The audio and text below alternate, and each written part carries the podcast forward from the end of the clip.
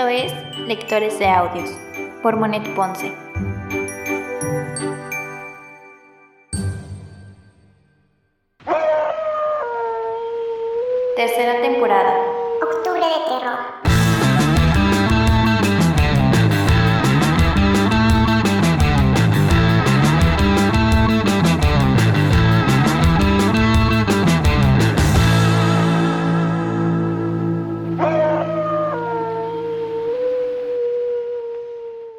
Lectores de Audios Podcast únicamente narra las historias dentro de este libro. En ningún momento hacemos alusión a ser los creadores originales de las obras que en él se encuentran. Las siguientes historias fueron extraídas del libro Historias siniestras de conventos y monasterios de Editorial Época SADCB. El penitente de San Juan de Dios. En las viejas crónicas de los hospitales de la colonia se hallan relatos, pero ninguno tan sorprendente como el que ocurrió en el convento de San Juan de Dios. Situado en la antigua calzada de Tlacopán, hoy en día Avenida Hidalgo, era el refugio perfecto de todos aquellos dolientes y moribundos. Los juaninos eran enfermeros caritativos siempre dispuestos a ayudar. Se cuenta que en el año de 1645 empezaron a ocurrir hechos extraños. Se cuenta que un misterioso fraile recorría los claustros del hospital rezando con voz extraña el rosario para después perderse en las sombras. Mira, hermano, es el penitente, dijo un fraile al mirarlo pasar. Dios tenga piedad de su alma, replicó el segundo fraile, que miraba con horror aquella aparición. ¿Qué lo hará penar de esa manera? Vayamos a dar cuenta de lo sucedido al padre prior, interrumpió el primer fraile. Fray Hipólito de Guzmán oyó con incredulidad lo que le contaron de esas apariciones. Vamos, hermanos, no dejen que el diablo les ponga tentaciones. El hermano que acaban de ver bien pudo haber sido Fray Nicolás de Romero, que con tanta diligencia y piedad atiende y vela a los moribundos. Pero los frailes, seguros de lo que vieron, respondieron Disculpe, señor, pero estamos seguros de que no fue Fray Nicolás. Y aunque todavía incrédulo, Fray Hipólito de Guzmán les prometió interrogar a Fray Nicolás, esperando convencerlos con ello de que no había tal aparición.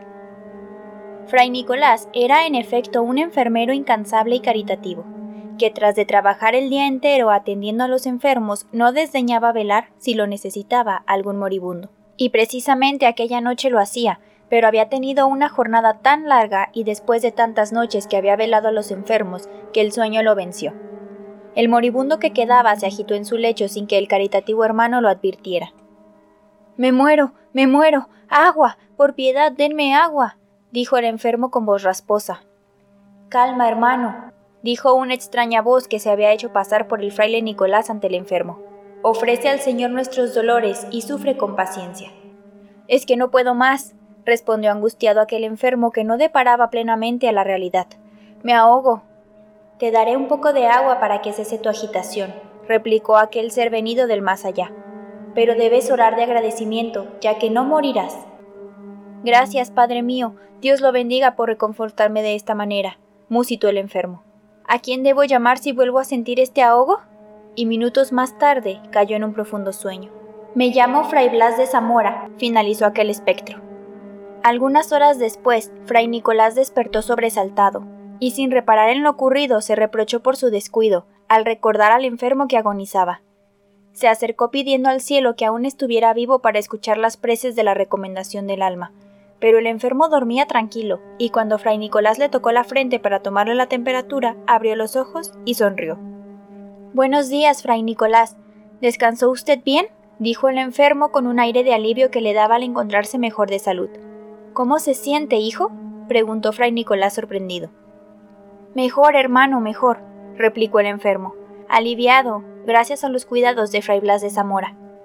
El fraile con gran desconcierto interrumpió al enfermo, pero, ¿qué dice? El enfermo explicó que aquel fraile lo reconfortó cuando se sentía morir, y gracias a aquellos piadosos cuidados veía con gracia la luz de un nuevo día. Pero el fraile Nicolás, que sabía perfectamente bien que ningún otro fraile entraba a aquel lugar a esas horas, no disimuló su desconcierto. ¿Fray Blas de Zamora aquí? preguntó el padre con un aire sobrio que le lava el cuerpo y momentos después se encontraba ante el padre prior, quien nuevamente escuchó con incredulidad lo que se le decía, pensando que todo había sido producto de una carga de trabajo, y ordenó al fraile Nicolás que se tomara un descanso de varios días para que aquellas alucinaciones desaparecieran. Pero Fray Nicolás defendió su postura al mencionar que él no había sido el testigo directo, sino que un moribundo podría darle su versión de los hechos. Sin embargo, el padre prior, sin perder la calma, confiaba en que aquella enfermedad era la causante de los desvaríos del enfermo. Fray Nicolás se vio obligado a obedecer y no velar esa noche, mas al día siguiente todos los enfermos hablaban del bondadoso Fray Blas. Fray Blas me dio de beber cuando me abrazaba la sed, decía un enfermo. A mí me dio una pócima reconfortante, decía otro. Y de similar manera hablaban los demás enfermos. Pero el padre Nicolás, lejos de sobresaltarse, preguntó cómo era ese tal fray Blas. Pero ninguno pudo describir con exactitud el rostro del fraile, solo sabían que estaba oculto con un capuchón. Esa noche, a pesar de tener órdenes de reposar, fray Nicolás decidió velar para presenciar la llegada de aquel ser extraño. Sin embargo, su fatiga era tanta que volvió a rendirse al sueño. Mas de pronto, una ráfaga helada pareció envolverlo y abrió los ojos. Se incorporó violentamente y con un notable valor fingido decidió resolver el misterio. Se acercó al misterioso enfermero para interrogarlo. Hermano, es preciso que yo sepa quién es usted. Aquel ente solo respondió. No se preocupe más por los enfermos, fray Nicolás. Vaya a descansar, que yo velaré. La voz de aquel ser sepulcral era profunda y cavernosa como los huecos de sus ojos. Fray Nicolás no pudo articular palabra, pues solo miraba lo descarnado que se veía aquel ser. Vuelva a su celda, hermano mío, replicó el espectro. En ese momento el aparecido se alejó, perdiéndose en los claustros, mientras Fray Nicolás corría despavorido en busca del padre prior. ¡Es un muerto! gritaba Fray Nicolás al momento en que corría sin cesar. La comunidad entera se puso en movimiento al escuchar aquellos gritos. Basta ya, fray Nicolás, dijo molesto el padre prior. ¿Por qué perturbas el descanso de nuestra santa casa? Lo he visto, padre, replicó tembloroso. Acabo de verlo en la sala de los moribundos y me habló también. Su voz era terrible. El padre prior intentó calmarlo, creyéndole loco. Le pidió que no volviera a repetir aquellas historias y que solo le permitiría descansar sin decir más palabras y Fray Nicolás tuvo que obedecer. Pero Fray Blas de Zamora no cesó de aparecerse en las noches y recorrer el claustro rezando el rosario. Los enfermos lo reconocían, aunque él no les dejaba ver su rostro. Gracias a Dios que has venido, Fray Blas, decían los moribundos. Pero aquel ser espectral solo respondía Descansen, hermanos, los demás enfermeros, sintiéndose presa de gran pavor, procuraban evadir su presencia, sin comunicarle nada a su superior y echándose a correr en cuanto lo veían. Las apariciones fueron múltiples y cotidianas, al grado que el padre prior ya no podía controlar aquella ola de pánico que había surgido entre las paredes de aquel convento. Son muchos los que afirman haberlo visto, pero no puede ser que Fray Blas de Zamora ande penando, si él era un santo, pensaba el padre prior porque años atrás había vivido ahí un fraile que llevaba el nombre de Blas de Zamora, que al igual que Fray Nicolás, se había distinguido por su piedad y la caridad con que atendía a los enfermos. Era un hermano ejemplar, humilde y obediente, caritativo como no había dos. La última vez que el prior lo vio fue cuando lo mandó a una diligencia, a Puebla de Los Ángeles. Pero en aquel lugar encontró la desgracia que acabó con su vida y con la de Fray Serapio de Ortiz, el hermano que lo acompañaba y aunque pocas eran las noticias que el padre superior de los juaninos daba acerca de lo que había ocurrido aquella vez con fray Blas y fray Serapio, el padre prior recordaba con claridad aquella catástrofe. Los dos hermanos cruzaban camino a Puebla cuando acordaron buscar un refugio, ya que una tormenta se aproximaba. En pocos minutos se desató una terrible tempestad, y fray Blas sugirió refugiarse en unas rocas. Entre aquellas enormes rocas providencialmente colocadas a manera de tener forma de cueva, soportaron los dos frailes la tempestad. Aunque el improvisado refugio era frío e incómodo, los dos juaninos decidieron pasar ahí la noche. Aquel silencio se hacía más prominente a medida que cesaba la tempestad.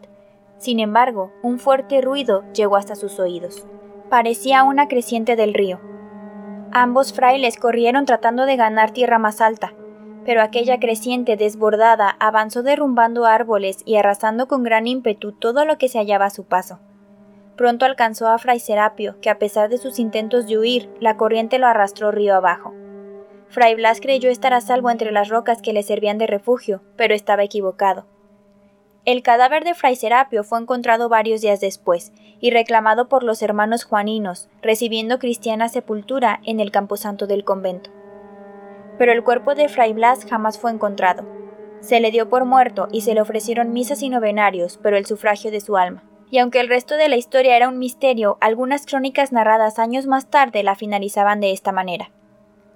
Milagrosamente estaba vivo, pero sufría un fuerte enfriamiento por permanecer aún en el agua. Al mirar a lo lejos, notó que un gato montés se acercaba. De pronto, Fray Blas creyó estar soñando al ver junto a él a una hermosa mujer con aspecto de mestiza. Dijo llamarse Toña, y lavando las heridas del padre, le pidió que no pronunciara palabra. En ese momento la joven rasgó un giro de tela de sus pobres vestiduras, lo humedeció en el río y limpió cuidadosamente el rostro de Fray Blas. El fraile estaba pálido y enfermo, por lo que Toña lo llevó hasta su choza para que su padre lo curara. Fray Blas le pidió a la joven que avisara en el convento el milagro por el que atravesaba. A las puertas de aquella extraña morada apareció minutos después un anciano. Antes de perder el sentido, Fray Blas alcanzó a ver que aquel hombre de mirada penetrante y verdosa lo tomaba entre sus brazos. No supo cuánto tiempo estuvo inconsciente, pero cuando volvió a tener conciencia de sí mismo, Toña lo atendía con gran esmero. Pero los días transcurrían sin que se supiera nada del fraile en el convento. El fraile intentó varios días sin conseguirlo que ambos lo llevaran hasta la ciudad, o por lo menos le indicaran el camino de regreso. Pero todo fue inútil, ya que aquellas extrañas personas no entendían lo sucedido y le impedían siquiera pararse de su cama. Aquel viejo y la muchacha parecían comprender las palabras de Fray Nicolás, pero le indicaban que ese era un buen sitio para vivir, ya que ahí nada les faltaba. No hubo manera de que Fray Blas regresara al convento. Los días pasaron y se restableció completamente. Procuraba estar constantemente entregado a la oración, mas su piedad parecía haberse enfriado. Como la joven trataba de desposarse con él, sin lograr siquiera comprender que aquel hombre ya había elegido su camino, se había convertido de esta manera en su despiadada tentación, que lo hacía caer poco a poco.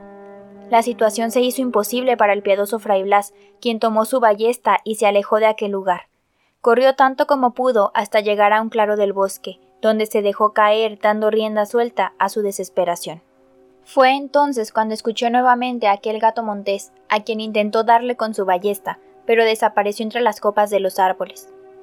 Estaba cerca del río, por lo que decidió tomar un descanso. Minutos después, la joven Toña llegó para tratar de tranquilizarlo. Fray Blas se olvidaba por un momento de su alrededor y solo miraba aquella boca que lo invitaba a besarla. Enloquecido hasta el delirio, el fraile olvidó el convento, sus votos, todo para ceder al fin a aquella vallazadora pasión. Pero de pronto resonó una terrible carcajada, y el fraile se separó sobresaltado de la joven. El padre de Toña se encontraba frente a ellos con una risa y mirada diabólicas. Fray Blas pudo reconocer en aquel ser al diablo en persona, quien le advirtió que su alma ya estaba condenada. Un espantoso maullido atronó en el espacio y se confundió con las carcajadas de Satanás, haciendo que la sangre del padre se helara. Enloquecido corrió el padre sin encontrar consuelo, hasta que de pronto se encontró nuevamente con aquel gato montés. Para su fortuna, llevaba en mano la ballesta, con la que pudo alcanzar aquel felino. Y entonces sucedió algo escalofriante. Aquel animal dejó de tener la forma de un gato para dar paso a la hermosa silueta de Toña. Y aunque el cielo había estado sereno aquel día, comenzó a caer una terrible tempestad. Justo a lo lejos miró un poblado y al dirigirse hacia él, aquellos seres se le aparecieron cortándole el paso. La voz de Satanás lo paralizó por completo y aquella silueta espectral que antes era una joven hizo que perdiera todo juicio. Desesperado, Fray Blas metió su mano entre su ropa y sus dedos tropezaron con la cruz de su rosario, la que sacó en el acto. Los rostros de aquellos seres se desfiguraron hasta tomar un aspecto pavoroso, que se desmoronaba ante los ojos del fraile. Y cuando pensó que se había librado de aquella maldición, un rayo lo alcanzó matándolo en el acto. Su cuerpo rodó río abajo donde no pudo ser encontrado jamás. Fue por ese tiempo cuando comenzaron las extrañas apariciones en el convento de San Juan de Dios. Convencido de lo ocurrido, Fray Prior decidió investigar a fondo el suceso y darle fin a aquellas apariciones. Esa misma noche, el fraile recurrió a los claustros, hasta que de pronto vio ante sí el espectro de Fray Blas de Zamora. El padre Prior cayó de rodillas ante la aparición. Decidme, hijo, ¿qué pena estáis pagando? preguntó el padre Prior con pavor en el rostro. Un pecado que no puedo confesar, padre, replicó Fray Blas. Pero Dios en su infinita misericordia no me condenó, sino que quiso purificar mi alma retomando mi deber que no debía abandonar jamás. Se cuenta que Fray Blas de Zamora siguió sus rondas por los claustros durante algunos años, por lo que el padre prior decidió asentar lo ocurrido en las actas del convento, motivo por el cual se volvió una tradición en las crónicas de la época, sobreviviendo en los años. En cuanto a la joven y a su padre, existen diversas crónicas que aseguraban que los caballeros se perdían en el bosque al perseguir a un hermoso gato montés, y hay quienes aseguraban que la joven y su padre fueron la perdición de miles de almas en la época de la colonia. Pero esto comprende otras historias.